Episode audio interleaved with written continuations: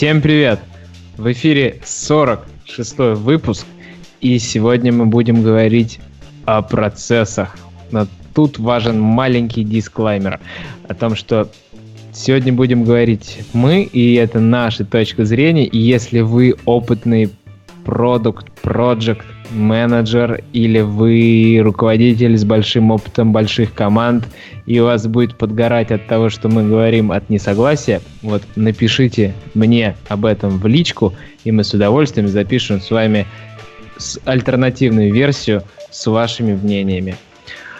А, а теперь представимся. Сегодня у нас я, Денис Неклюдов, Саш Ефременков. Привет, привет, привет. Сегодня 46 выпуск, к слову говоря. Да, я сказал. Дудаков Антон, привет.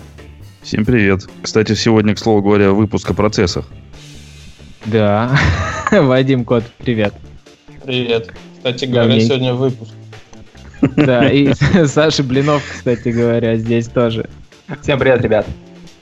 Привет, у Саши Кстати микрофон. говоря, с шарфиком. Да, с микрофон с шарфиком, так что он должен звучать хорошо. Итак, э, перед тем, как мы начнем да нет, давайте начнем. А, я хотел бы, наверное, начать с чего? Процесс у нас в мобильном мире это Scrum, правильно? Или есть что-то иное? Да, есть что-то иное. Есть такая штука, которая в себе содержит еще потоки. Потоки? Какие ну, потоки? Ну, процесс, а в нем потоки. А, ты про это. Нет, мы про разработку. Я про программирование. Я понял, да. Мы про подход к э, разработке людьми. Как ресурс человеческий распределять и задачи для этих человеческих ресурсов.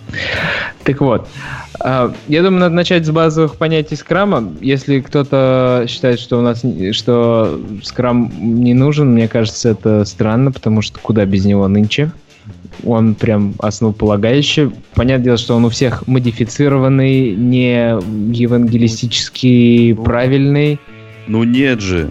Ну не скрам же основополагающий. Основополагающий сейчас у всех это agile. Ну вот как вот в первую очередь. Ну да, то есть agile как общая идея того, что не нужно от начала разработки до конца прям вот ракету строить, а потом ее сдавать в продакшн и отправлять в космос. Что нужно итеративно, идти, идти, идти по шагам и уже иметь какой-то полуготовый или готовый по ограниченному функционалу продукт на ранних шагах, и чем раньше, тем лучше.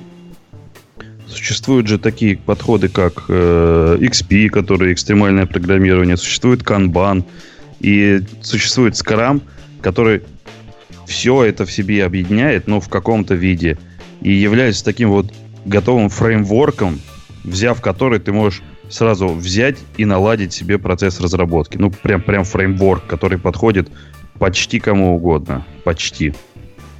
Да.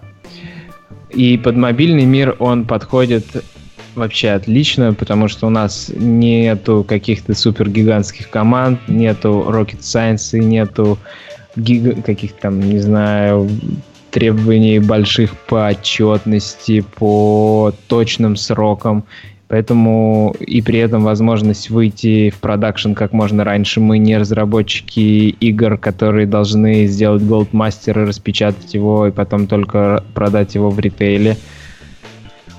А мы мобильные разработчики. И поэтому Scrum, из чего он состоит? Кто готов рассказать? Никто ну, не давайте готов я. Рас... Давайте я расскажу. Давай. Uh, Первое, из чего состоит скрам. Ну, вот из чего, что главное в Agile, ты, Денис, уже сказал. Это э, гибкий подход разработ, к разработке. Это э, отсутствие какого-то э, ТЗ, которое, которое нужно выполнить от начала до конца. Там, в самом начале там, составили ТЗ, огромный там полотнищий документ, и его фигачим, там полгода разрабатываем, потом сдаем. Этого в Agile нет. Scrum а Scrum уточняет это все и делает, делает именно фреймворк. И основное, что в Scrum, это спринты.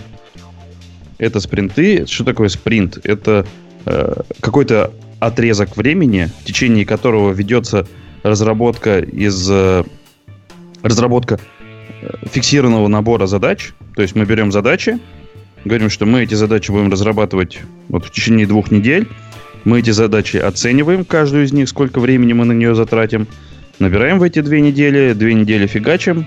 Э, в конце мы отчитываемся, показываем результат э, заказчику, э, проводим какую-то ретроспективу, смотрим, как у нас, что у нас получилось, что было хорошо, что плохо. Это учитываем. Все, спринт закрываем, делаем релиз или не делаем релиз, или делаем какое-то демо, э, что-то кому-то показываем и запускаем следующий спринт. Опять же, берем, набираем задачи, оцениваем их, смотрим, как помещается, не помещается, оцениваем, что важно с учетом нашего предыдущего спринта, фейлов или не фейлов, и заново начинаем этот спринт, заново начинаем фигачить эти две недели. Это основа скрама. Да, то, что в команде все равны, то, что команда вся всем общим набором, каждый сотрудник, каждый программист, дизайнер участвует в планировании и знает, какие задачи будут включены в этот спринт. И также делает, они вместе делают оценку этих задач. И вот... И, и дизайнер, и тестировщик, и программист. И менеджер проекта, да. А этот зачем? А как? А кто же будет говорить, нет, ребят, надо скорее сделать вот это, у него тоже же есть свое видение. Ну вот, кроме того, что Антон сказал, мне кажется, еще важно то, что есть тут выделенные роли продукт оунера и скрам-мастера. Тоже отличительная особенность. Мне кажется, если брать в целом agile, то может быть все, что Антон сказал, но для скрама характерно еще вот эти две роли продукт оунер и скрам-мастер. Вадим, а кто это такие? Да, да, Не, давай подожди, вот... подожди, а кто это такие? Продукт а, Owner, он задает видение всего, всего процесса, куда все движется, конечную цель. Ну, продукта. Да, процесса, продукта. Э, конечную цель разработки продукта. Вот. И, соответственно, он может вносить коррективы какие-либо по ходу дела. По мере того, как у нас спринты двигаются, может что-то отмениться, что-то добавиться, что-то поменяться. Вот, а, а Scrum... Вадим, а вот в должностях кто обычно занимает должность продукт-оунера? Ну, обычно это какой-то ну, роль, человек роль. такой... Как, э... какая, должность, какая должность обычно соответствует продукт-оунеру? Это проект менеджер Ну, не всегда. Это может быть представитель заказчика в том числе. Но это обычно как бы иметь понимание, как работает скрам, как лучше вмешиваться, как, как лучше не вмешиваться. Э, опять же, нужно с командой быть в каких-то более-менее таких налаженных отношениях. Вот. Ну, чаще всего это project менеджер но не всегда, я бы так сказал. А еще у меня такая была практика, что роль продукт оунера делят между собой project и product менеджер. А если э, ну, это, это если у вас есть выделенный project менеджер. Если выделенного project менеджера на вашу команду нет, и такое у меня тоже было, то роль продукт оунера занимает продукт менеджер, который а вы, вот занимается знаете, всем что? продуктом сразу. Лучше да. расскажите, что такое продукт менеджер и project менеджер. Это вот Яндексу, мне кажется, слово у вас это все четко да, определено. Э, не обязательно. Ну, Яндекс тут на самом деле ни при чем, потому что в Яндексе много микрокоманд, и, и все команды решают сами, как у них все будет устроено.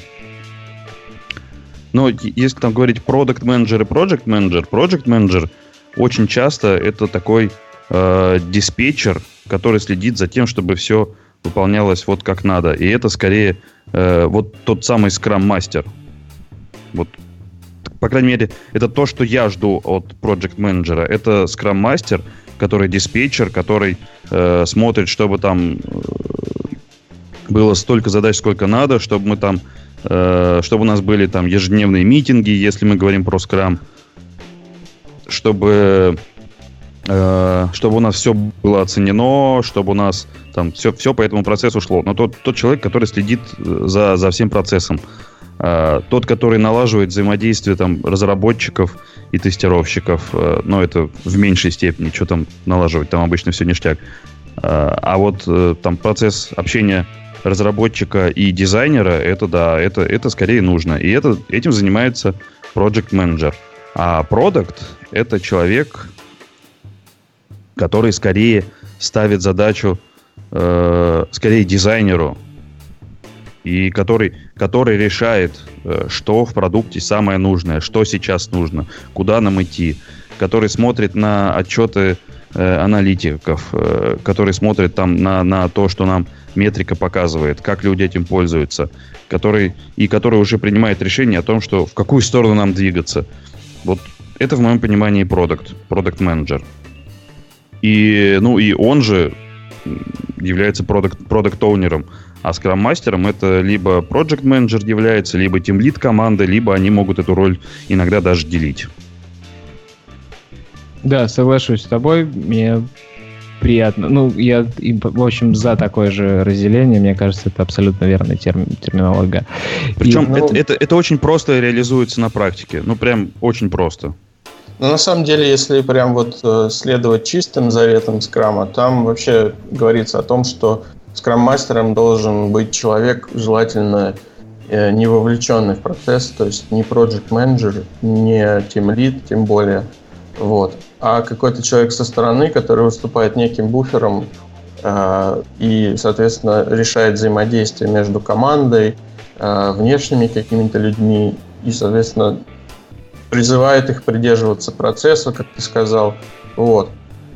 Соответственно, из-за того, что он внешний, ему проще это все контролировать, и он выступает независимым арбитром. Но далеко не везде так можно сделать. Много ли, много ли вы видели таких команд, где можно найти внешнего человека, который будет выступать арбитром? Вот. Поэтому чаще всего действительно это какой-то project менеджер или team lead внешний человек, выступающий арбитром, он может э, немного нарушать принципы agile. Ну, там, основной принцип, принцип agile — это главные люди. А люди могут, там, не принять этого внешнего арбитра, например. И может прям, ну, какой-то накал страстей даже быть в командах. Но ну, если он тебе зарплату авторитет. выдает. Да, он тебе зарплату может выдавать, этот арбитр. И ты, ты с ним не поспоришь. Так, кого да. сейчас волнует зарплата в мире программирования? Хорошо. Хорошо. Ну, тогда давайте ответим на вопрос. Э, вот вы назвали, значит, основы скрама.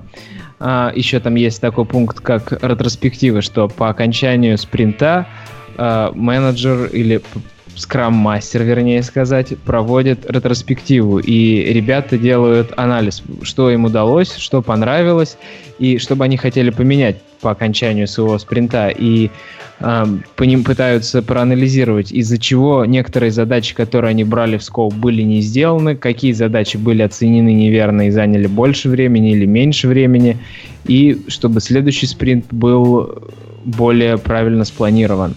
И это очень важный пункт, мне кажется, ретроспектива, который всегда хочется забить, потому что он выпадает там на, перед началом планирования следующего спринта, и хочется поскорее приступить, делать дальше работу, зачем мы остановились.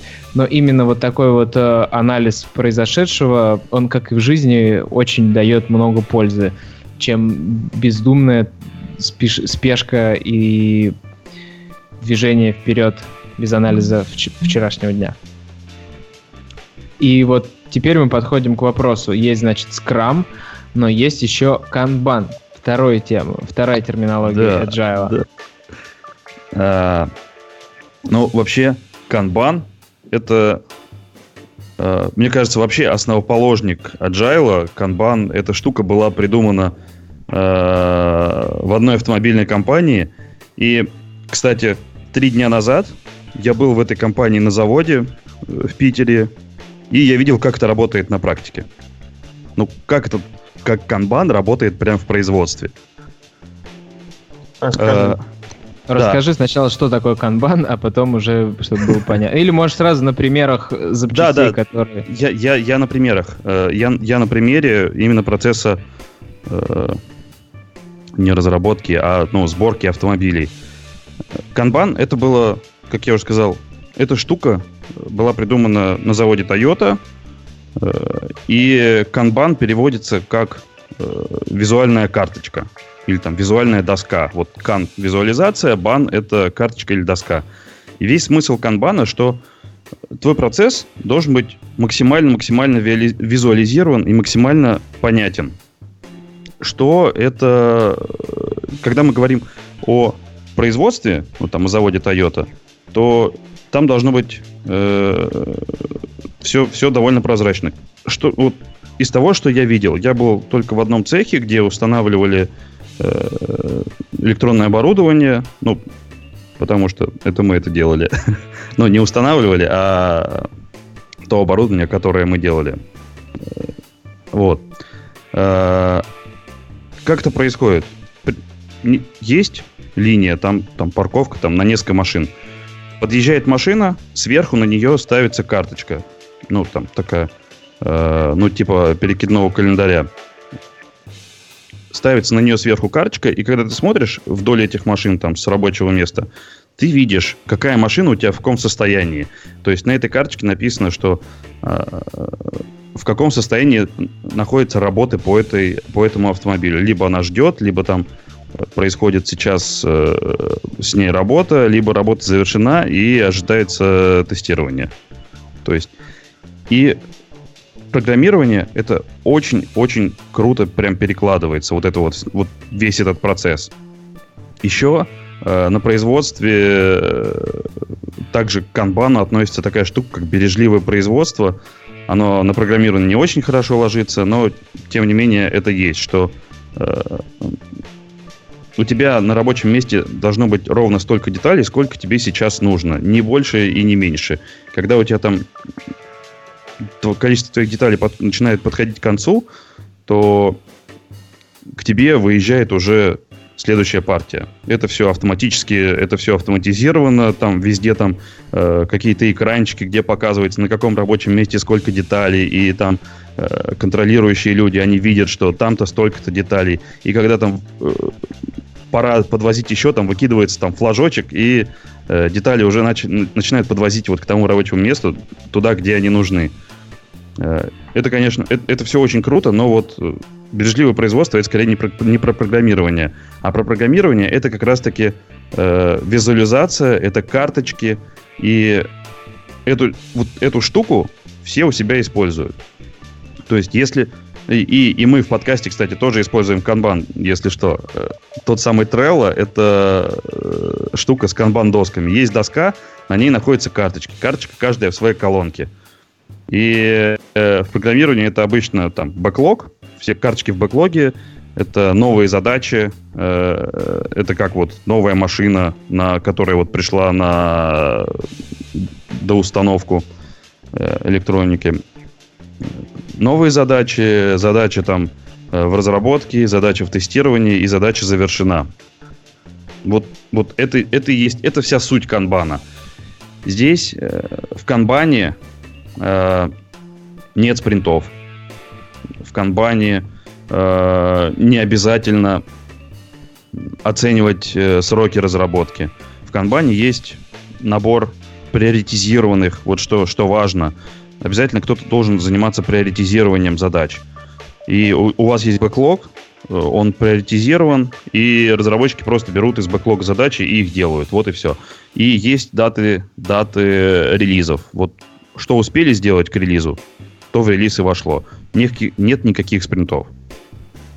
И то есть, если вы э, считаете, что вы живете по скраму, но, но у вас количество задач э, в вашем спринте не фиксировано, и они могут меняться, и вы еще и не занимаетесь оценкой, то не думайте, что это плохой скрам. Это просто, это просто такой, это просто нормальный канбан. Если вы живете по скраму, но вам лень делать спринты, то у вас канбан. Нет, нет, смотри, суть же в том, что э, вы живете по скраму, у вас э, есть спринты, но в этих спринтах постоянно меняются задачи, ну, в процессе спринта, и вы задачи еще и не оценивали, э, но тем не менее что-то входит в релиз, совсем не то, что изначально планировалось, но релизы вы все-таки выпускаете вот раз в две недели. Э, это и есть канбан. Ну, просто нет у вас спринтов. Не надо называть это скрамом. Это не спринты. Это просто у вас дата релизов э, раз в две недели. Ну, я вот не совсем услышал. Ты сказал про наглядность, про доски. Еще важный, важный принцип канбана – это ограничение на Да, да, это я не сказал. этапы. Да. Вот, соответственно, ограничение означает то, что в процессе того, как задача или карточка движется из, одно, из одной колонки в другую, у вас может какое-то стоять э, искусственно введенное ограничение, например, там не более там, пяти задач э, в статусе ревью или не более там трех задач в статусе в процессе разработки.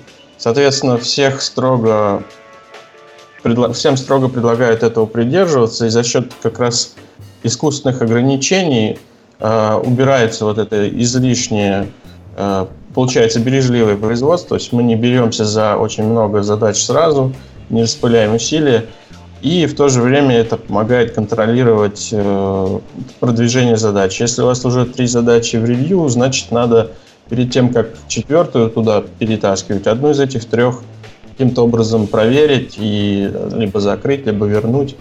То есть Или, они- или, или весь лог, который набрался в, таблице готовый к релизу, протестировать, да, и отправить в релиз и освободить эту полочку и начать дальше.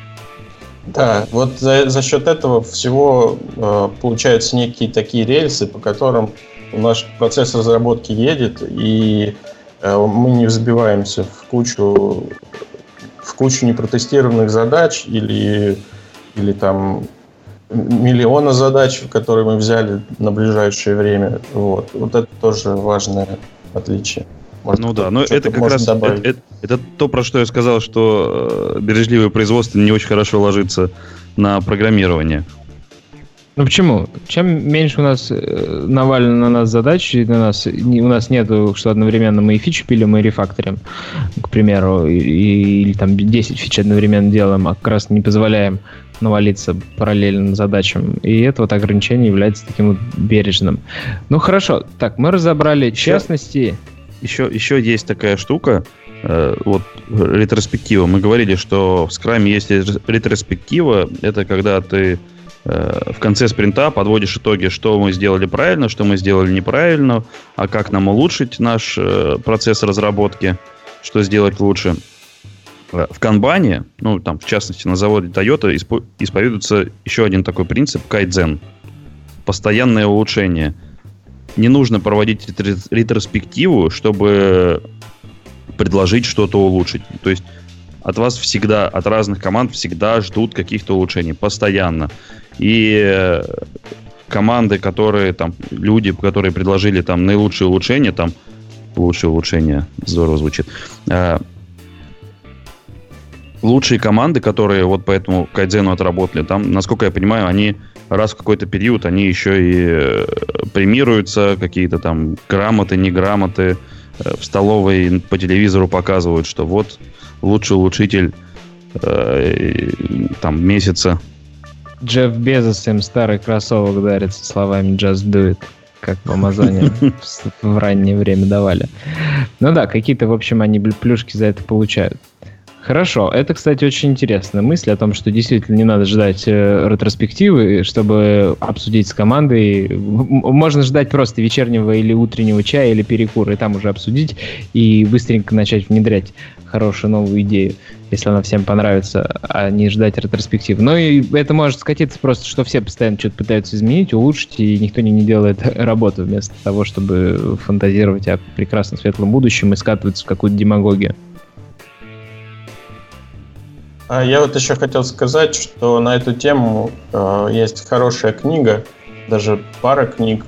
Э, Хенрик, сейчас скажу, Хенрик Книберг э, Scrum and XP from the Trenches, то есть Scrum из окопов, скажем так.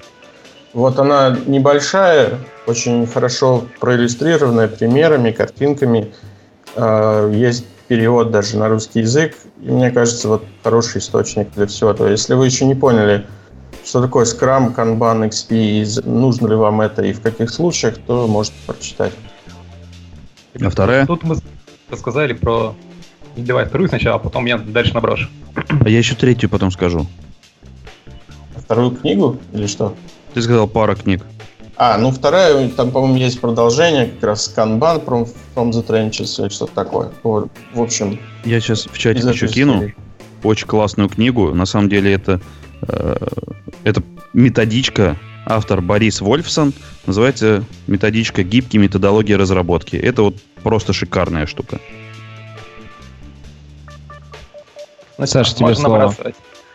Давай.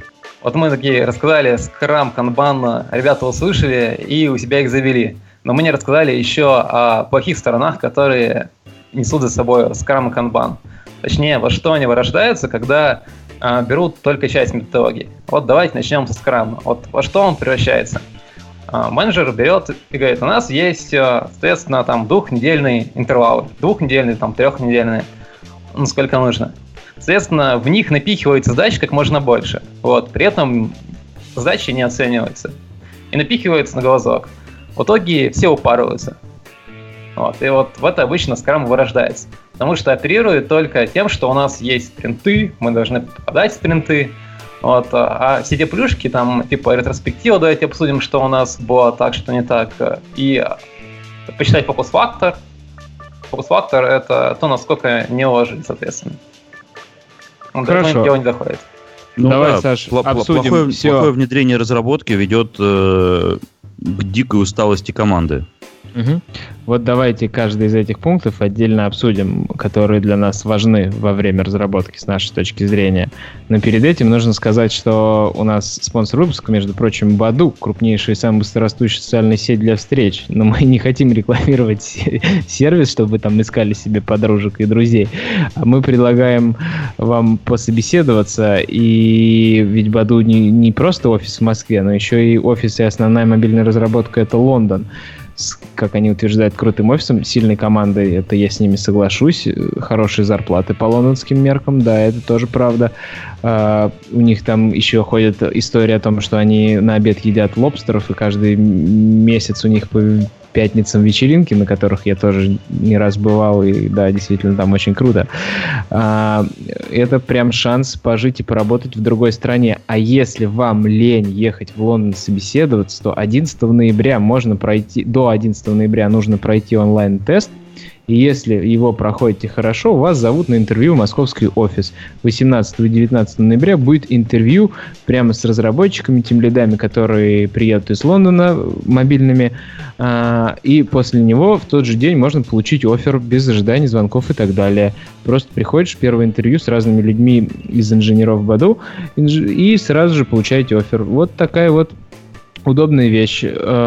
Ссылки в описании будут. Если вы не в Москве, то как минимум онлайн-тест пройти и понять, нужно ли вам ехать в Москву или нет, стоит. А даже если вы не хотите работать в, Баду, онлайн-тест пройти всегда за милую душу, он довольно-таки у них интересный и практичный. Не какие-то там вопросы, не, не имеющие места быть в нашей ежедневной разработческой рутине. Вот. А теперь можем возвращаться к вопросам о процессе разработки.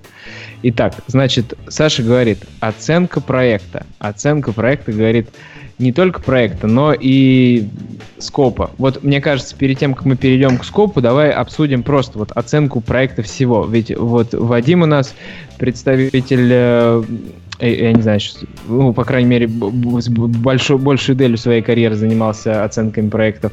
А, ты, Саш, тоже в аутсорсе работаешь, я тоже был в аутсорсе. Ну, в общем, все какой как касались к оценке всего проекта. Так вот, кто готов рассказать, как же осуществляется эта самая замысловатая оценка, когда нужно человеку или компании, которая пришла к вашей компании и говорит, я хочу сделать социальную сеть для знакомств с вот такими требованиями, как вы оцениваете этот проект? Давайте я расскажу. Есть, есть два способа. Один э, простой, когда ты просто думаешь, ну, месяцев 8. А второй способ это дикая декомпозиция, и, наверное, Саша расскажет. Да. А, тут э, у нас на самом деле в роботе прям конвейер построен, вот, поэтому все вот отлажено. Значит, когда к нам приходит заказчик, э, вначале в бой вступают аналитики.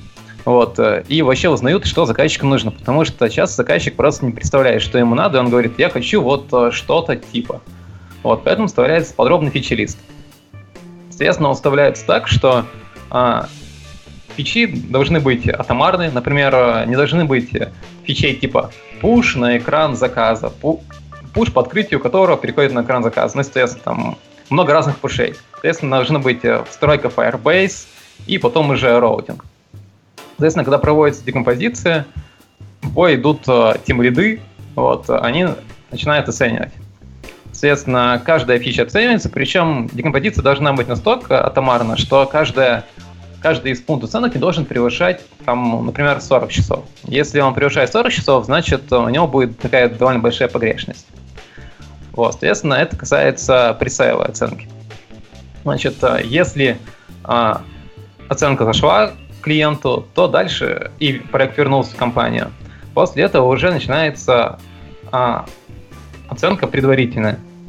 Соответственно, фичерист уже детально прорабатывается, уменьшается неопределенность. Вот. Значит, и есть еще один вид оценки, это уже непосредственно перед какой-то итерацией, там, если хотите, спринтом. Соответственно, там уже будет оценивать не Team Lead, а тот разработчик, который уже будет непосредственно выполнять задачи. Ну, я могу сказать из своей практики. Вот Саша все верно рассказал. Примерно так же все строилось. А, единственное отличие, которое у нас были, то, что мы в какой-то момент стали давать э, пару оценок, пессимистичную, оптимистичную, и потом считать, э, я не, совсем помню, не среднее, кажется, а там отклонение от, от среднего. Вот, это помогало, потому что все-таки минимально и максимально отличались, и потом можно было как-то это усреднить. Вот. И еще второй момент. Э, у нас довольно часто получалось, что хоть мы проекты оценивали в начале разработки, но в ходе разработки, которая там занимала год, все, все, все-таки первоначальные оценки, они довольно-таки э, размытые, примерные, и я бы не сказал, что там было все прям до часу ровно оценено. Скорее, это для того, чтобы определить первоначальную стоимость проекта, сроки, но в дальнейшем, конечно, это может отличаться. Вот. Ну и оно отличается как, как раз-таки потому, что э, все же по agile делают. Нет же такого, что один раз написали ТЗ и все. Ну да. Поэтому да. что-то может меняться от спринта к спринту. Да, да. Ну, общий совет действительно такой, что на максимально простые элементы дробить задачу, желательно вам хорошо известные, много раз сделанные, э, убирать белые пятна с карты проекта, то есть когда у вас написано пара строк ТЗ, но по которой непонятно вообще на самом деле, сколько это будет занимать, и разработчики чешут репу и говорят, ну, не знаем, может, пару недель. Вот такие вещи лучше действительно декомпозировать, пусть project менеджер общается еще с заказчиком, или если у вас там продукт менеджер свой, и выясняйте детали, добирайтесь до сути, потому что намного проще будет сначала выяснить все, а потом уже начинать делать. Тут надо еще отметить то, что оценка не, не бывает точной. Это сразу же нужно понять. То, что изначально погрешность может быть в два раза. Соответственно, она может быть как э, в два раза больше, так и в два раза меньше. Соответственно, с этим нужно что-то делать, потому что а, если мы продадим заказчику, пытаемся продать что-то, что ценим в два раза больше, соответственно, заказ нифига не пройдет. Вот. И в процессе того, как у нас а, появляются требования, появляется дизайн, оценка будет, а, соответственно, погрешность будет уменьшаться. Тут нужно понять то, что погрешность до абсолютно никогда не уменьшится. То есть всегда будет оставаться какой-то лак около там, 10%. Даже ну, если у нас есть готовые требования, дизайн, все равно может быть туда-сюда. Ну да, верно. Вот. И, соответственно, уже когда дело доходит до конкретных задач и спринтов, там можно уже попробовать поточнее оценить, потому что уже более-менее все понятно. Тут еще нужно отметить то, что а, не нужно слишком сильно запариваться над оценкой, потому что а, если мы будем очень-очень долго оценивать, мы все равно не добьемся вот прям абсолютной точности 100%. Соответственно, нужно вот себя остановить на какой-то мысли, то, что вот такой точности уже достаточно, и дальше не оценивать. Но, соответственно, перенапрягать тоже не нужно. То есть тут нужно уже поймать баланс. Прям как с багами. Вообще абсолютно все баги не исправишь. Да. А, я тоже, можно пару копеек внесу? У меня все-таки был диплом магистра метод оценки проектов к использованию критического пути и нечеткой логики, поэтому мне хочется обратить внимание слушателей на то, чтобы они посмотрели, если они хотят оценивать свои желания. Даже неважно, хотите вы оценить, через сколько вы будете сдавать проект заказчику или через э, сколько времени вам потребуется для подготовки к какому-то мероприятию там или какое-то дело сделать жизни. И поэтому обратить внимание на метод оценки под названием PERT. Такой вот он известный, вот Вадима его упомянул, когда максимальные и минимальные угу, угу. делаются оценки, а потом применяется очень простая формула, и получается такое довольно-таки правильное усреднение не пополам, когда делится. А, и плюс еще посмотрите в сторону метода критического пути. Там тоже все просто. Вы расписываете граф того, как будут производиться ваши работы. Это похоже будет на диаграмму Ганта. И по нему будет видно, какой путь... Ну, то есть не все же делается линейно. Кто-то рисует дизайн, кто-то параллельно уже делает какие-то фичи, и вы примерно знаете, сколько каждая из этих э, подзадач будет занимать, и как а, как именно будет осуществляться параллельность, и когда вы нарисуете все, визуализируете, вы увидите, сколько же в итоге это займет с учетом параллельности. Поэтому на это тоже не, не стоит забивать, и на это стоит посмотреть. Так, ну, думаю, с оценкой все. Давай перейдем к более ежедневной рутине. Значит, планирование наших спринтов, как они накидываются, как набрасываются, если мы живем по скраму кто, кто, кто хочет рассказать, у кого? У меня, к сожалению, сейчас канбан, я этим недоволен. Я недоволен тем, как процесс построен. Мы пытаемся улучшить это в компании, в команде. Да ладно, но... канбан может быть очень-очень кайфовым. Да, может быть очень кайфовым, но обычно это просто вот нужно сегодня, вчера было вам сделать, ребят дизайн нарисовали уже давно, хотя ты с ним тоже не согласен, да и пользователь, возможно, не будет очень согласен, но уже надо натянуть и быстро зарелизить.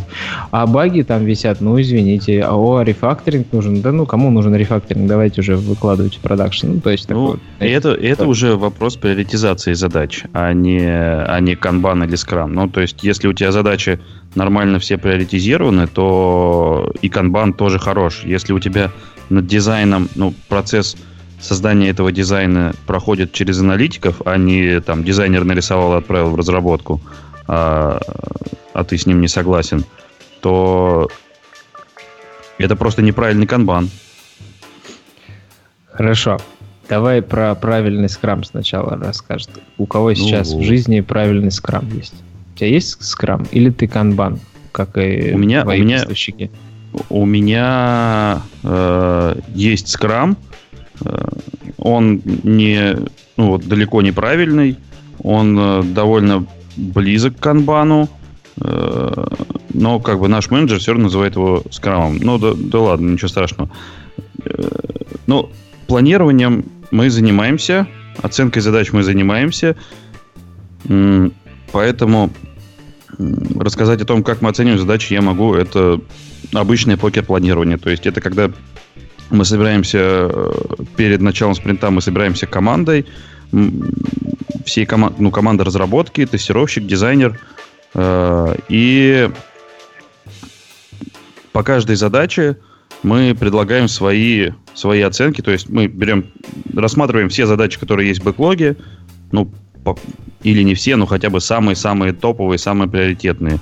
Каждый предлагает свой вариант оценки, и мы это обсуждаем, почему кто считает, что это э, столько нужно оценить, э, у кого какие идеи там по реализации. Ну, то есть, э, если кто-то там слишком много сказал, что вот я считаю, что это там задача на 40 часов, а остальные думают, что на 10, то почему на 40? Что не учли все остальные при реализации этой, этой задачи? Мы это обсуждаем и потом еще раз выбираем какую-то единую оценку, сколько на самом деле на это нужно, э, и, в общем, уже проставляем эти оценки э, в, ну, в специальном поле в трекере. И после этого, ну, просто эти, эти штуки, эти, ну, эти таски в трекере накидываются в спринт, и ты смотришь, ну, и визуально на канбан-доске видно, на ком сколько часов на этот спринт. Ну, и пытаемся добиться, чтобы на всех было там по 40 часов. Антон, уточни, пожалуйста, а задача, получается, это разработческую оценивают и дизайнеры, и аналитики? Или каждый свою оценивает? Или там одна большая задача, и она движется через все? А, мы оцениваем разработку и тестирование. Ну, то есть в спринты у нас попадает разработка и тестирование. Дизайнера мы берем с собой, ну так, на всякий случай, на обсуждение. Э, он оценок не предлагает. Оценки предлагают э, разработчики и тестировщик носит какие-то коррективы, и мы суммарную оценку ставим. Смотри, а получается дизайнеров как бы те же самые спринты, только смещенные, получается, назад. То есть они прорабатывают на предыдущем спринте то, что вы будете делать на следующем, так? Да, да, так. Ну, у нас на самом деле все похоже. А, единственное, действительно, дизайнеры у нас в спринты не попадали. У них там отдельный был процесс. Они в основном советовали по тому, как, как сделать то или иное. То есть они, так как они это все задумали, то Соответственно, они давали советы. А, я еще могу сказать, какие у нас практики были. А, была практика, что если задача слишком большая, опять же, то разбиваем ее. То есть, если там больше 8 часов получается задача по итогам покер оценки, значит, наверное, стоит ее еще разбить на, на, там, на одну или точнее на две или несколько задач. Абсолютно. Вот. А, так, еще что-то я хотел упомянуть. А, еще я хотел упомянуть, что, к сожалению, как раз вот во время формирования спринта очень часто упускается момент учет velocity или скорости разработки команды. То есть это то, о чем Саша говорил. Мы идем, идем по спринтам, идем, идем, но мы можем давать неверные оценки, потому что это довольно сложно дать точную оценку, может даже и невозможно. Поэтому желательно учитывать а, историческую скорость команды, сколько сделали они там в часах или в сторипоинтах за предыдущие спринты, может быть, даже по отдельным людям. И, соответственно, допустим, мы создали первый спринт, не уложились там на 20% в него, сделали на 20% меньше. Возможно, следующий спринт надо как раз на 20% уменьшить, и тогда он у вас попадет в границы. Вот как раз, когда начинается вот этот самый дикий agile, когда все объявляется agile, а дальше уже как пойдет, э, мне кажется, упускается очень часто это вот подсчет э, velocity команды на основе предыдущих спринтов. Если у тебя story points, то да. Ну Кстати, ну, да. Рас, расскажи, что такое story points, может, не все знают. Да, тут есть два подхода в том, как оценивать задачи. Либо оценивать их в часах, э, либо оценивать их в так называемых story pointах, которые к часам напрямую не привязаны. Story poinты, они скорее определяют сложность задачи. То есть, например, э, нельзя сказать точно, сколько займет такая-то задача, но она может занять там от, от 4 до 10 часов, в зависимости от сложности. Но можно сортировать задачи относительно друг друга. Довольно легко сказать, что вот эта задача э, в, там, в несколько раз сложнее вот этой задачи пусть даже оценки обеих могут плавать. Вот. Соответственно, если мы оцениваем сторипоинтов, э, мы просто э, назначаем каждой задаче от наиболее мелких к крупным вот эту оценку в сторипоинтах, э, каким-то образом это все формируем, то есть, грубо говоря, каждый набирает себе какое-то определенное число сторипоинтов, но не нужно их напрямую привязывать к часам, потому что результаты могут быть разочаровывающими. Вот они как раз определяют то, насколько одна задача сложнее другой, э, какой общий объем задач, э, и, соответственно, формируют таким образом спринт. Еще через, история... через, через, через 2-3, извини, через, что я перебил, не могу в себе держать уже. Через 2-3 спринта вы сможете понять, сколько story-поинтов у вас помещается в один спринт. И у вас не будет такого, что не, не донабрали задачи или наоборот взяли слишком много. То есть вы именно насколько сложен спринт у вас, то есть насколько сложный спринт можно сделать там, за эти две недели. Да, верно. Вот, мы не так давно как раз я в другой команде стал работать по story-поинтам. Э, результаты, мне кажется, лучше получаются потому что сторипоинты как раз убирают у всех в голове э, вот эти все рамки из серии «А вдруг я не успею? Давайте скажу поменьше» или «Давайте я скажу очень много, чтобы уж точно успеть». В общем, как-то люди, когда они оценивают в сторипоинтах, они намного проще это делают и не, не пытаются к оценке задач привязать еще свою ответственность за то, что я вот тогда-то должен уложиться. Вот, то есть На самом деле проще оценить все в сторипоинтах, а потом набрать примерно столько, столько, сколько вы, чтобы успели, чем пытаться говорить, там, вот эту задачу я до понедельника сделаю, а вот эту до вторника. Вот. То есть немного это снимает ответственность на этапе оценки и позволяет э, более свободно это сделать. Так, так скажешь, вот эту задачу я сделаю до понедельника, и начинаешь работать по выходным и по ночам. Вот, вот, вот. А у нас похожая да. штука на storypoint, так и называются идеальные часы. То есть это такие сферические часы в вакууме, когда разработчик будет сидеть, его не будут дергать там на какой-то предыдущий проект, и он там не будет ходить э, кофе пить и так далее. То есть и при условии то, что получили идеальное описание задачи, получили идеальный дизайн, и вот он сел и фигачит, сколько бы он времени это делал. Вот, плюс у нас оценка еще делается не так, что, ну, типа, может быть 7 часов, возникает вопрос, а почему не 6? Давай вот здесь 5 сделаем. Вот, оценивается по Fibonacci. Вот, соответственно, 2, 3, 5, 8, 13 часов. Вот, потом уже эти идеальные часы перекладываются на грязные часы.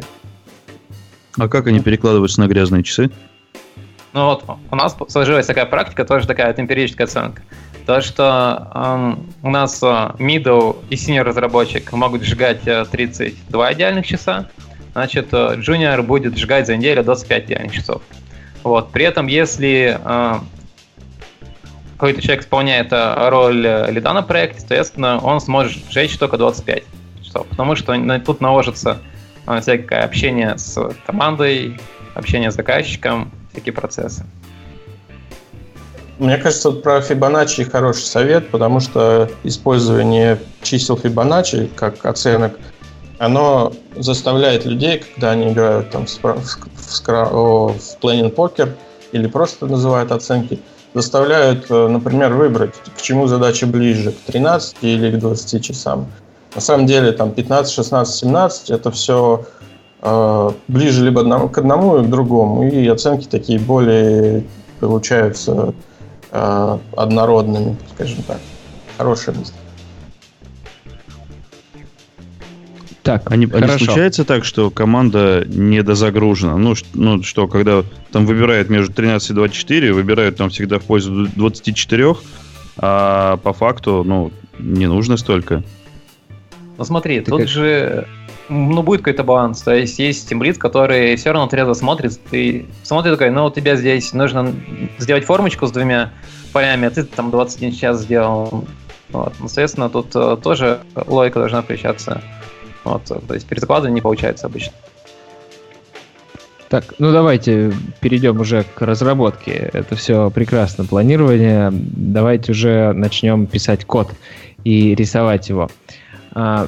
Любой код начинается с э, верстки, потому что, я не знаю, даже, ну, там, ладно, какую-то базовую инициализацию проекта вы можете уже начать без дизайна, но все равно понимать, э, какие экраны будут и что на них будет присутствовать, без дизайна сложно, поэтому все начнется с дизайна. И вот тут вот у нас всплывает пункт общения с дизайнерами.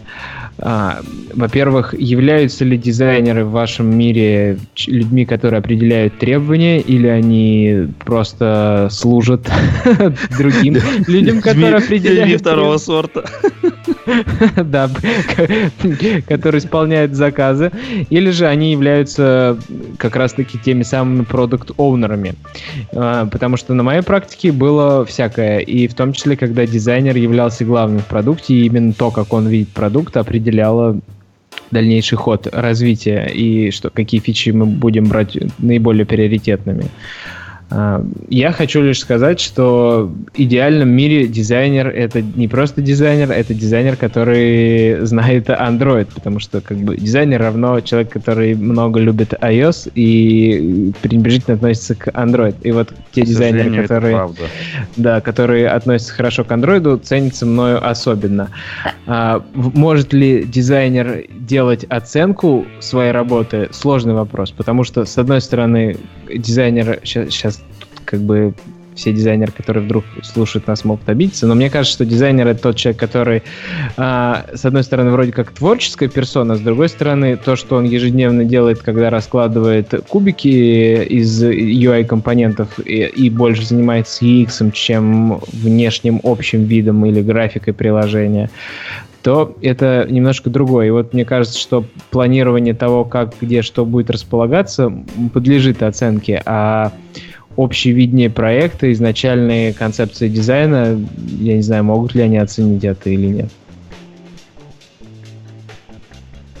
Ну, я сталкивался с ситуацией, когда дизайнеры все-таки они задавали визуальный образ того, как будет выглядеть приложение, а сами идеи продумывались уже другими людьми, там, как раз этими самыми продукт-оунерами вместе с заказчиком. Но сталкивался и с ситуацией, когда э, в нашей команде или со стороны заказчика присутствовал дизайнер, который совмещал в себе роль дизайнера и, так сказать, продукт-оунера. Вот я видел и такое, и такое.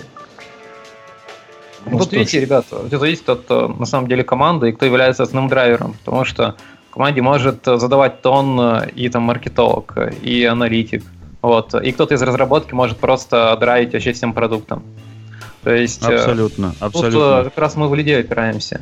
Вот, поэтому, ну, бывают разные ситуации, и ну, думаю, каждый из них имеет место быть. Если говорить про дизайнера, то Э, если дизайнер тянет, если он крутой, то ну пусть э, фигачит и продуктовую часть тоже, а не только UI. Кстати, а мы набрасывал, се... да. набрасывал то, что дизайнеры любят больше iOS. Вот, и сейчас, кстати, идет обратная тенденция, то, что дизайнеры начинают любить больше Android, потому что у него очень клевые гайды. Вот, если они хотят что-нибудь найти, они в них могут найти, они прям написаны понятно, и дают э, какое-то пространство для маневра. Ты сейчас а. сказал, идет обратная тенденция. Я сразу подумал, сейчас идет обратная тенденция, разработчики больше начинают любить iOS. Потому что мой Nexus 6P это, ну, такая тыква уже просто нереально. Мне кажется, он, он все знает. Это, это а ужас. Сегодня... Это какой-то кошмар. Извините за оф-топ.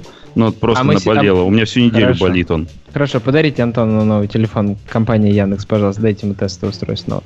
А, давайте мы, пере... мы будем скатываться в конкретное название инструментов, которыми мы пользуемся в процессе нашей работы, потому что если да, то мы можем сказать, как бы как Вдруг кто-то не знает, как, как организовывается работа дизайнера, что дизайнер сейчас рисует уже давно не в фотошопе, а либо в Photoshop HD XD, либо в более устоявшемся стандарте в виде скетча, и не дает нам PSD файлы, а это старая шутка про не дает нам PSD, а, и дает нам скетч файлы, а присылает нам ссылку на Zeplin, который является оберткой над Sketch-файлами, в которых уже размечены все отступы, которых легко нажать на иконку, и она экспортнется во всех нужных разрешениях PNG или же дастся нам векторной в SVG, который надо будет конвертнуть все-таки руками в вектор дробл. Такого я не видел, чтобы оно само в вектор дробл конвертировалось.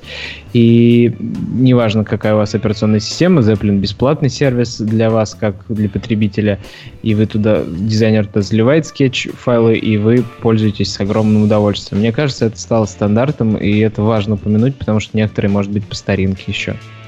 Еще нужно рассказать про одну клевую штуку, это Real Time Board. Вот, то есть такая доска, куда дизайнеры перед тем, как э, уже отдать дизайн, накидывают какие-то прототипы, вот, и команда может посмотреть и прокомментировать, и отметить то, что вот это вот, например, не по андроидному, тут нужно вот убрать тенюшку, а здесь вообще нужно прям весь экран переколбасить, потому что его реализация займет там очень-очень много времени. Вот, всем советую, она немного платная, но причем такая вменяемо платная. А ведь много же инструментов, там Marvel и еще какие-то э, InVision Board, еще что-то, которые вот являются такими прототипами кликабельными. Да, действительно, ну, без да. кликабельного прототипа очень тяжело разрабатывать, а когда ты уже чувствуешь и видишь, что тебе нужно сделать, это очень сильно помогает. Да. А нет, там не кликабельный прототип, там а, именно такая доска карта экранов. Туда выгружает PDF-ки, вот, и там всякие стрелочки рисуют. Mm. Ну ты нам покажи. А как ты относишься к живым прототипам? Но смотря сколько времени займет их делать, вот, соответственно, да, можно ли их комментировать.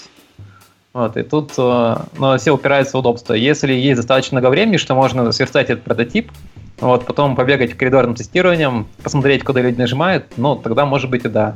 Вот, если время ограничено, то вот э, можно делать такое единое пространство, в котором можно все откомментировать.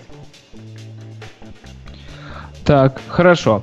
Давай, значит, с дизайнером мы договорились, дизайн нам предоставили. Вот нарисована фича. У нас в команде в нашем Scrum э, небольшом наборе человек присутствует, значит, э, допустим, два разработчика или три, давай три разработчика, вот один дизайнер, и там тестировщик ждет, когда мы ему что-нибудь накинем. Как же мы будем э, всеми вместе делить эту фичу? Кто ее делит? Ну, наверное, Team Lead. Выглядит так нормально. Вот. Но только тут нужно понимать то, что э, если вы хороший Team Lead, то вы будете забирать себе не самые интересные задачи, а те задачи, которые без вас не могут сделать. Вот, соответственно, сейчас уже у всех э, в основном слоистая архитектура, поэтому можно что-то отделить. Например, если будет что-то сложное, какая-нибудь бизнес-логика, вот, или что-то какая-то работа с данными сложная, то тогда ее будете делать самый скиллованный член команды. Вот, а если что-то простенькое, то, наверное, можно отдать э, кому-то из менее скиллованных членов. Тут еще есть несколько... Ну, короче, подходов есть же несколько разных. Если вам также... Во-первых, у вас может быть понимание, кто эту фичу сделает быстрее всех. А еще у вас может стоять задача не сделать ее быстрее, а для того, чтобы какой-то новый член команды ознакомился с этим участком работы, и тогда будет логично дать именно ему. А иногда хочется, наоборот, кого-то э, побаловать, Загнобить. скажем. А? загнобить. Ага. Нет, я хотел наоборот сказать, что наоборот кого-то порадовать, побаловать и дать вот что-то интересное. Вот кто вот он, он очень сильно хочет, ну хочет, ну делай, конечно же, чувак. Ну, а загнобить, ну, расскажи о своем опыте гнобления. На самом деле, тут согласен с Антоном, то, что э, нужно, ну, вдумчиво раздавать задачи, и тут нужно отметить то, что если вы тем лид, то забудьте о самых лакомых кусочках. Вот, вам да, потребуется их отдавать, чтобы Э, регулировать команду, вот, и чтобы вся команда была в форме. А сами садитесь и пишите какие-нибудь питонячие скрипты для обслуживания какой-нибудь фигни. А как же тем лиду развиваться как программисту? Как же ему узнать Сложно. о новых штуках? Дома, Ходите, вечером? Ходи, да. Слушай подкаст. Слушай, или Слушай. веди. Да, да. Я понял вас. так, хорошо. Я абсолютно согласен с таким подходом.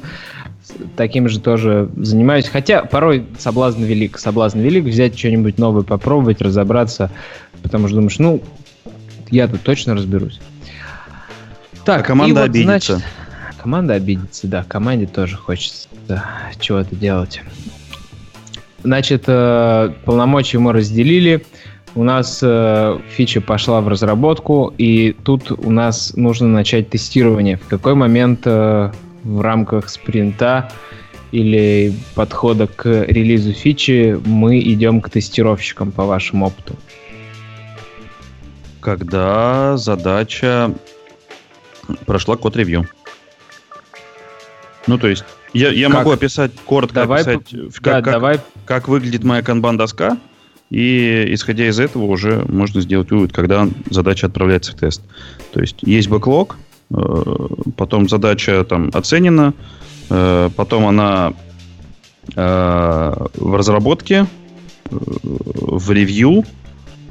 После ревью она передается в тестирование, то есть она дальше продвигается по доске. После того, как она протестирована, она переводится в статус протестирована, и после этого она переходит в статус э, смерджена э, в основную ветку. Вот до этого это, это pull request. Вот пока она э, не, не перешла в статус смерджена, то это, это все, она в виде отдельной ветки и в виде pull реквеста А тестировщик, он видит, когда задача, что когда ревью прошло, и задача готова в стат, находится в статусе готова к тестированию, он видит, что да, она готова к тестированию, в самой задаче есть ссылка на сборку э, из этой ветки, и может набрать, да. Это, ну, так, сказать, давайте Антон, опред... ты избалован тем, что у тебя тестировщик full time. Вот, а в некоторых командах тестировщикам, тестировщики выделяются только вот на два дня в неделю.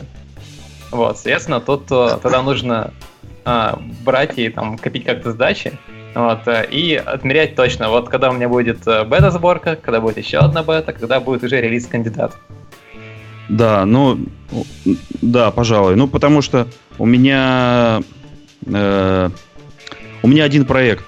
У меня вот только есть, вот есть Android, и у нас нет э, отдельного у нас бэкэнда, который нужно отдельно тестировать. У нас нет iOS, у нас нет веба.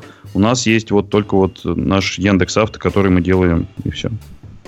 Ост- да, остальное, кстати... ост- остальное тестируют там другие команды, там, что касается там э, радио или навигатора, это все то есть, тестируют, ну, они сами это тестируют у себя. Mm-hmm. А по вашему поводу, по вашему опыту, как вы распределяете нагрузку с бэкэндом? То есть, когда, как вы на один спринт э, позади бэкэнда идете, или как вы определяете, что это ко всем вопрос, что вот должно быть уже вот это API готово, чтобы мы приступили к э, разработке и дерганию его? Вот это очень сложный вопрос. Прям вот очень сложный. Сейчас э, у меня нет бэкэнда. Вот. Поэтому э, у меня... Поэтому там, отвечает тот, у кого есть ну, я, я, я, я могу сказать, что... Но зато у меня есть там... Э, э, смежные там сервисы, которые мы у себя внедряем, и они обычно предоставляют, ну, уже готовый API. К нам приходит готовый API. На прошлой работе, когда я, когда я делал историю, то там было по-всякому. Не всегда из бэкэнда приходит готовый API. Его иногда, ну, просто нету. Иногда э, нужно изобрести этот API, потом мы у себя реализуем на стабах это все, э, а когда появляется настоящий бэкэнд, мы уже тогда переключаем.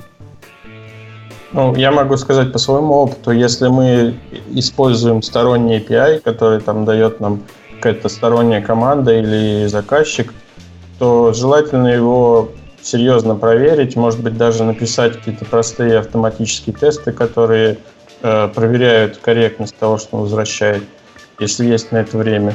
Потому что часто ситуация такая, что Э, вы начали что-то делать, основываетесь на своих представлениях об этом API, о том, как оно будет работать, насколько оно будет стабильно, а потом все идет совершенно не так, потому что повлиять не, на это не можете, на стороннюю команду. Вот. Э, если, если у вас внутри команды, то есть какой-то свой бэкэнд подразделение, тут, конечно, попроще, но я могу сказать, что если, если есть хотя бы какие-то подозрения, что с API могут возникнуть какие-то проблемы, что она не будет готова, будет выглядеть не так или будет э, работать не так, то лучше хотя бы какие-то простые тесты написать, которые, э, которые методы этого API выполняют. Хорошо. Ну да, в принципе, так оно всегда и получается. Обычно, тем не менее, scope фичи определяется тем, что уже backend готов, а возможно, не идут платформы ноздря в ноздрю, и frontend, допустим, идет быстрее, и они там с backend ом прямо в real-time е работают каждый день, а мобильные платформы являются уже потребителями готового контента по набору фич, если у них совпадает API, и они просто пользуются backend ом, который уже тестирован при прошлом спринте работы фронтенда и бэкэнда вместе, как вариант. Uh, а, ну и, и все равно там приходится сделать какие-то корректировки, и бэкэнд не может просто сдать и забыть и больше не возвращаться. Тут стоит еще сказать, давайте перейдем, вот когда мы говорили про фичи и про передачу тестировщикам, про ваш Git Flow. Как, кто какой поддерживает. Как я понимаю, основные подходы к ведению веток в гите это следующий. Первый вариант, когда вся команда или все, кто работает над фичи, уходят в отдельную ветку, в ней что-то там коммитят. Ну, то есть, допустим, у нас есть два человека, и они работают над двумя параллельными фичами. Они уходят в две свои ветки, делают много коммитов в эти ветки. Потом эти ветки, когда фичи готовы, начинают сливать, происходит код-ревью большого-большого массива данных. Они друг дружку проверяют, что у них там произошло, и в дев ну, там, в какую-то общую ветку сливают это изменение по очереди, один, потом другой, смержив изменение первого.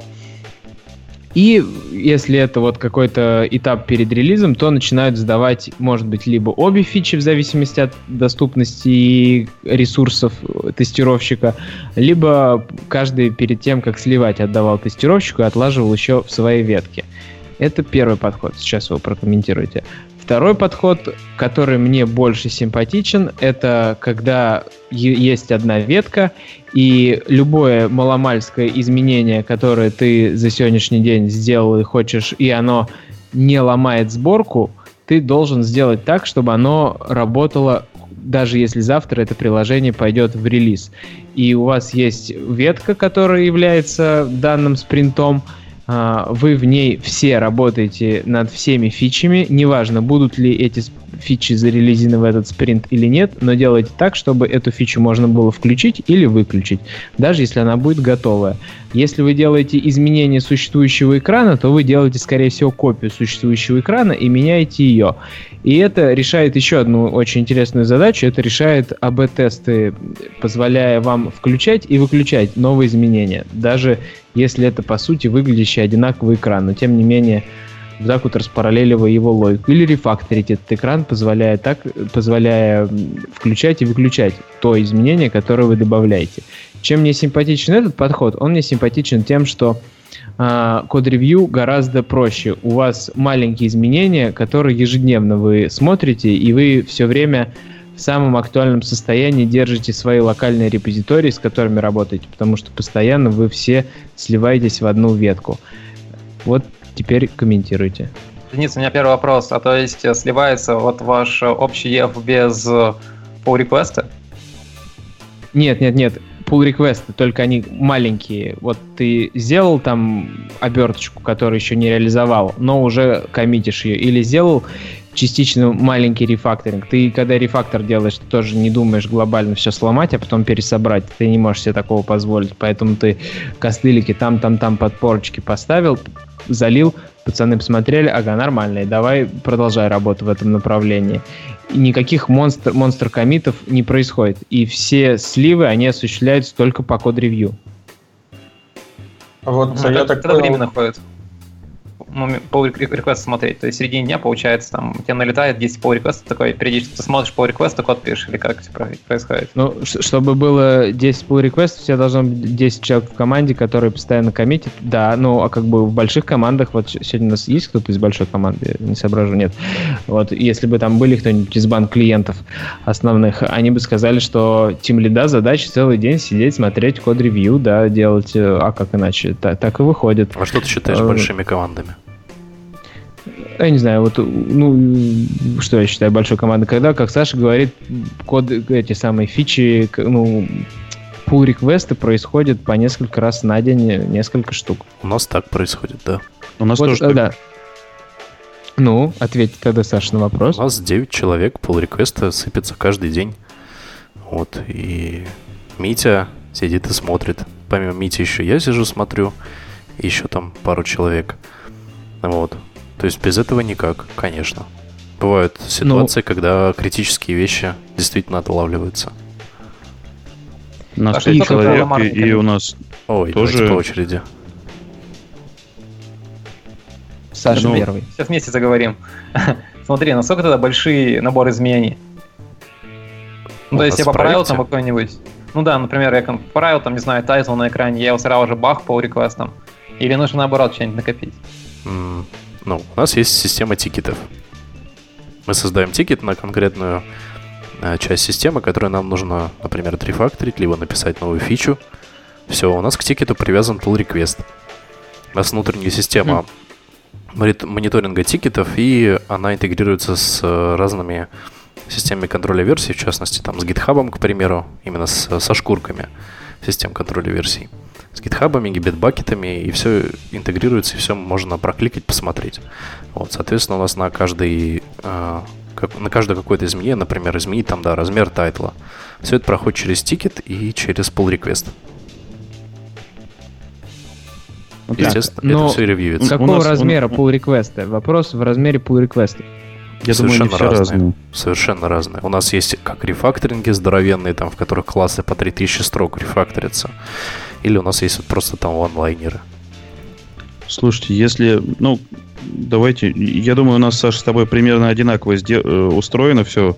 У нас тоже, у нас пять человек, и у нас тоже совершенно разные pull реквесты бывают большие, бывают маленькие. И если маленький, то ты прям взглядом окидываешь и сразу опровишь его. Там вообще никаких вопросов обычно нету. Если большие, то ну, это прям в течение дня. Если большие, то я обычно себе планирую какое-то время. У меня я утром занимаюсь, два часа я занимаюсь тем, что смотрю пиары и занимаюсь там всяким разным планированием. У меня, ну, прям, с, с утра у меня под это прям специально выделено время, нас... когда я больше ничем не занимаюсь. У нас мы, мы еще недавно освоили AppSource. Вот, правда, в нем еще есть некоторые проблемы, сыроватая штука, но вот для ревью AppSource достаточно удобоварим и советую всем, кто, у кого есть процедура код ревью. Потому что Там в GitHub, в GitHub да. очень сложно мониторить pull реквесты прокликивать их, понимать, что там вообще происходит, потому что там все просто линейно. Там файл друг за другом, все весь div друг за другом, и ничего не понятно. Вот. И как только pull request растет больше, чем тысяча строк, еще и браузер начинает лагать, из-за чего становится жутко Если pull request начинает расти на больше, чем 100 файлов, скажу так, браузер начинает лагать так, что просто невозможно сидеть на, на макбуках, э, и приходится выдумывать всякие вещи, типа подсасывать к себе там pull request, смотреть его. Одно время нам это надоело, мы просто взяли и накатили себе AppSource. Ну, то есть ты считаешь Давайте нормальным? AppSource, а то ребят, может, не знают. А он еще, все еще жрет там 8 гигов оперативно. Жрет, да, жрет. Давайте расскажу, что такое AppSource. Вот AppSource — это как раз э, система, которая смотрит за изменения в вашем э, системе контроля версий, вот, и вы можете поставить плагин своей IDE в IntelliJ IDE или Android Studio. И, соответственно, все изменения вам будут э, оформляться по реквесту. киллер фича с да, И вы можете взять, открыть файлик нужный и посмотреть, какой там div у вас там прям покажет вот, встроенным. И, соответственно, обычно одно изменение затрагивает еще и другие файлы. Вы сможете быстро по своей IDE навигироваться. Вот, соответственно, это Прям очень там же оставлять комментарии, там консерны да. оставлять, там оки ставить, расставлять ревьюверов, вотчеров, там вот совершенно интерактивная среда реалтаймовая, которая позволяет вот создавать э, ревью и мониторить оки или не оки. Вот мы сейчас плотненько на ней сидим, от GitHub вообще практически отказались. За исключением некоторых случаев, когда абсорс там иногда ломает дифы. Круто, я к вам приду в понедельник. Да, в Аврору, да? Это от JetBrains. Ах, точно. Чего, Вадим? Говорю, это от JetBrains штуковина, да. если кто не знает. Дэн, сними со стека. Что ты хотел спросить до того, как Саша сказал, рассказывал, что такое AppSource? Считает ли Саша нормальным то, что у него в комите тысяча файлов изменено в одном Какой из Саша? Который ты. Ну, ты сказал, что у тебя 1000 100 файлов, прости. 100 файлов. 100 файлов изменено, да. А ну, у нас такой проект, очень много легаси, и, например, нам приходит фича запилить там большой какой-то функционал. И мы просто... У нас просто нет другого выхода. Дробить на разные pull реквесты это какое-то странное занятие. Вот, приходится, естественно, укладываться в один. Угу. Хорошо. Ну, то есть каждый, каждый по-своему. Опять же, зависит от того, какого вида проект. То есть вам не нужно АБ-тесты проводить, ну, верно? Да. А плюс еще множество pull request ов это непонимание, как, какой из билдов брать тестировщикам. То есть они сидят и просто не понимают, что происходит. Вот. Погоди, погоди. Так это... Э, таска же попадает от разработчика к тестировщику, а в таске уже есть ссылка на pull request, а в А когда их 6 или 7. А, 6 pull request ов в да, одной таске? Вот, вот если говорить по поводу того, что вот откуда у тебя такой pull request 100 файлов, mm. я говорю, что вот для тестировщиков несколько проблематично вылавливать из там 10 pull реквестов, смотреть, какой из них актуален, и по самый последний. И как он вообще mm. слит, и все вот это вот э, дерево того, как происходила эволюция кода, это очень сложно. Ну да. А еще такой вопрос быстренький. Кто не использует сквош комиты? Да. Самое полезное, когда AppSource ломает дифы. А в каком плане сквош комиты локально или когда что-то история меняется в истории? Ну, вообще, когда вот мы берем и в develop мержим, Вот, ну, наша ветка, в которой мы фичи разрабатывали. Вы ее сквашите или нет? Ну, в смысле, всю историю комитов в один, правильно? Угу, да. Мы периодически практикуем, потому что тот вот э, тот, тот, ту историю комитов, которые иногда вот с большими фичами нас отправляют на ревью, ее просто невозможно смотреть. Хочется понять, какой был первичный комит и какие последующие ревизии были э, с фиксами там вот тестеров и с фиксами по код-ревью. То есть, э, когда у тебя большое количество комитов, когда у нас большое количество комитов в команде, мы стараемся делать сквоши, но, правда, не всегда. Но у нас в команде нету обязательного правила делать или не делать, так что тут без разницы мы сквошим всегда, у нас маленькие фичи, но вот тот принцип, который я озвучил, который мне ближе, мы, к сожалению, его не придерживались до какого-то времени и только недавно начали его осваивать с фичи тоглами. И шли, когда фичу пока не сделаешь, не льешь в дев. И ни разу не было на практике необходимости разбирать предыдущую фичу, которую залили в дев, по комитам. И было достаточно просто засквошить, а, по-русски говоря, просто все комиты сложить в один большой комит и схлопнуть, да. И тем самым отправить одним большим изменением. И гораздо чище становится ветка dev, когда просто фича за фичей идет, ты можешь посмотреть, ага, вот это было изменено в этой фиче. А уже почему оно там было так изменено, когда ты в истории находишь какое-то тебе не понравившееся изменение, ты просто берешь и идешь общаться с тем разработчиком, который это сделал, и вы вспоминаете вместе. Потому что вряд ли там история комитов более детальная вам сильно поможет в этом. К слову говоря, фи фича Toggle прям вообще это гениальное изобретение клиентских разработчиков – клиентских умов, потому что это периодически очень сильно спасает. Когда бэкэнд не готов, или когда тебе нужно явно отключить с бэкэнда какую-либо конкретную функциональность, это прямо must-have. Ребят, такой вопрос. А вот э, незаконченные фичи, которые фичи вам прикрыты, они у вас могут пойти прямо в прод? Вот, а что если конкуренты посмотрят, тоже скажут, ага, вот что они делают, а как а что, конкуренты сидят, код мой смотрят или что? А может смотрят. А как они посмотрят? Ну, для больших продуктов. Хотя, если фичи тогл, которые... А, смотри, если у тебя есть фичи тогл, который включается выключается с сервера, вот, то у тебя код, получается, можно посмотреть, он у тебя не выражится фрагердом. Ну, пускай сначала попробует посмотреть наш код, я потом.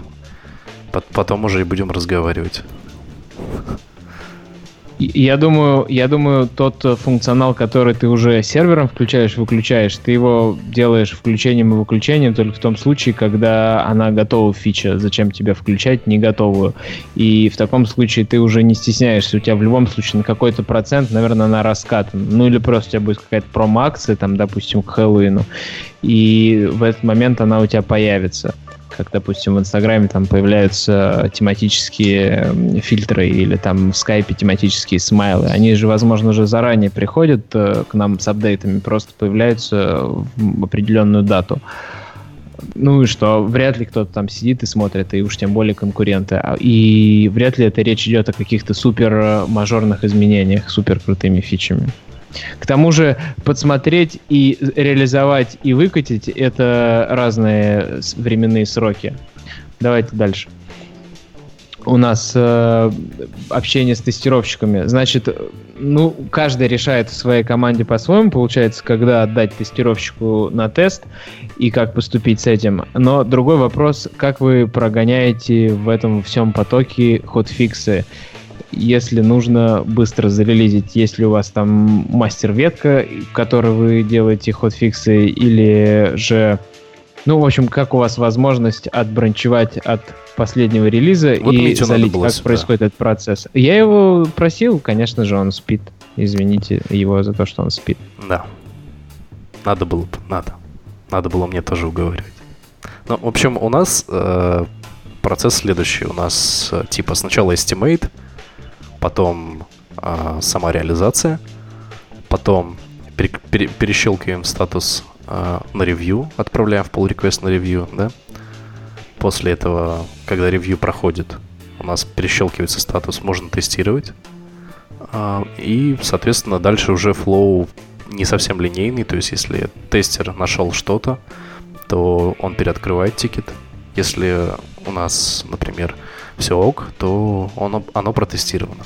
А при следующем smoke е перед выкаткой происходит проверка окончательная, и в случае, если все ок, а, тикет закрывается. Примерно так. А, это я ты могу... сказал, ну это ты сказал про фичу, а вопрос, насколько я был, Денис, про релизы. Про hotfix у меня был вопрос. Да, ну, про hotfix. Ну, то есть, у нас это сделано так, что когда мы готовим релиз, то это отдельная ветка и ну, ветка релиза, и ход фиксы происходит именно в ней. То есть, ну, потому что э, кто-то делает ход фиксы, кто-то может уже начать делать э, а следующий мы... спринт, там следующие да. фичи, а ну вот в основной ветке уже может вестись какая-то разработка именно новых фичей, туда уже может что-то вливаться. А все хотфиксы именно в ветке релиза. Например, у нас также. Хорошо. А у вас как? Да, да, ладно, давайте дальше. У нас э, 135 пользователей. Так, с тестировщиками поговорили, ретроспективу. Ну, про ретроспективу тут не особо много что хочется сказать, просто вот то, что мы перечислили, это важно, что когда-нибудь хотите в канбане каждый день, в курилке или за чаем, хотите э, в спринте в специально выделенное время, допустим, вечером в пятницу, когда уже мозг не варит и хочется отдохнуть, и хочется поговорить и демагогию развести, проведите ретроспективу. Но факт того, что она необходима и то, что нужно учиться на своих ошибках и делать выводы, это важно, не забывайте об этом. Я, Говоря я про... Хотел, я еще хотел добавить немножко про ретроспективу. Недавно прочитал такое мнение, что ретроспектива вот в таких agile процессах это одна из ее целей, это своего рода такая терапия. То есть, грубо говоря, она важна не только для того, чтобы проанализировать ошибки, там, сделать выводы, но и просто, чтобы команда могла выговориться, немножко развеяться, поделиться своими проблемами и ну, напоминает такую коллективную психотерапию. Вот. Мне кажется, что хоть это немножко смешно, но тоже есть такое дело. Вот. Так что ее нужно устраивать не только для того, чтобы э, планы свои корректировать, но и чтобы поддерживать атмосферу в команде какую-то более-менее Э, хороший. Да, мне кажется, ретроспективы должны вести свадебные тамады или профессиональные психологи, потому что когда ты начинаешь вести свадебную терапию, ой, ретроспективу, вот спалился. Да, то все сидят такие, да нет, все нормально, все нормально. Но как только ты начинаешь ковырять глубже и давать человеку высказаться, выясняются такие нюансы, о которых ты, как тимлит или там менеджер или э, кто-то, кто с командой, но не прямо с каждым человеком каждый день узнаешь и удивляешься, и что действительно у людей есть проблемы, которых им нужно дать возможность выговорить, чтобы они не стеснялись. Да, давайте да, будем подходить к завершению. Я не знаю, рефакторинг это такая большая тема, и как его внедрять и как его выделять. Мы, наверное, поговорим про общение с бизнесом и про деньги отдельно, и про то, а вот давайте просто перечислим инструменты. Вот Jira или не Jira. Есть много альтернатив. Есть ее трек от JetBrains, есть э, маленькие всякие pivotal трекеры и Clubhouse и им подобные. Э, или есть встроенные в большую компанию. Что вам главное в трекере? Вот назовите, пожалуйста. У нас все свое. У нас внутренние инструменты полностью написаны нами. И нас они устраивают. Нави, в смысле, разработчиками э, инфраструктуры Яндекса. Саша, не, не планируете их э, выставлять на продажу, там, как JetBrains пошел? А вот это я не знаю. Я тоже не знаю. Очень надеюсь, даже что если да, знаю, потому что... Даже если знаю, то, даже, то, то все равно не знаю, да, Да, да, знал бы, не сказал бы. Но я на, самом деле очень надеюсь, что это когда-нибудь свершится, потому что этим пользоваться очень кайфово. Да, трекер Прям, очень прямо крутой. Очень. Да. Очень крутой. Ну, то есть это взяли жиру, э, убрали все лишнее и добавили э, все нужное, чего ей не хватало. Ну вот меня, я, например, очень сильно кайфую, что в жире, насколько я помню, нельзя было сделать э, к задаче, под задачу из другого проекта. А тут можно. Ее трек тоже очень хороший. Как программисту ее треком очень приятно пользоваться. Там и э, шорткаты, и консолеобразные там запросики и управление, все на хоткеях. Мне он очень нравился, я очень по нему скучаю. Такой прям очень приятный, да, JetBrains тоже молодцы, что раскатили его на публику. Ну, от жира как бы промышленный стандарт, от него никуда не уйдешь. И еще есть же, мы чуть не забыли, Вадим, что же там нам не подскажешь? Э, Redmine. Redmine. Вот скажите что-нибудь хорошее и плохое в сторону Redmine. У меня только что... боль по этому поводу. Ну, Он есть. бесплатный. Да, я про Redmine могу сказать, что есть как бы сам Redmine, а есть такой а, довольно малоизвестный и узкий плагин, который позволяет визуальную доску сделать. Вот. На самом деле я вот э, жирой достаточно много в последнее время пользуюсь. И вот, я не знаю, все ее так ругают, может быть, это просто пять лет назад она была такая очень нехорошая. Жира хороша. мне, мне, в принципе, она устраивает Jira, вот Agile, и Пять, ну, пять, лет, сказать... пять лет назад сервера были дорогие и неповоротливые. Да, вот, соответственно, есть, конечно, Redmine с Agile плагином, но э, он не развивается. Я бы, наверное, даже не рекомендовал его использовать.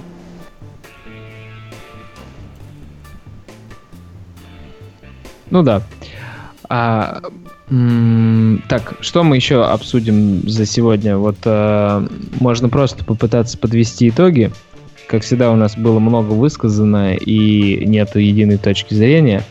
Кому что удобно, в зависимости от того, какой тип проекта есть, тот то и выбирает. Кто хочет фич тоглы, кто хочет э, делает длинные ветки, кто-то дизайнер дает все полномочия, а кто-то дизайнера использует лишь как исполнителя узкого спектра задач кто-то оценку делает точную надолго, кто-то использует невременные показатели показатели сложности. Всем кто-то канбан, кто-то скрам. Много вариантов всего мы перечислили, и действительно нет такого единого ответа. А еще есть команда, где по 100 человек или там по 50 человек сидит над э, одним продуктом.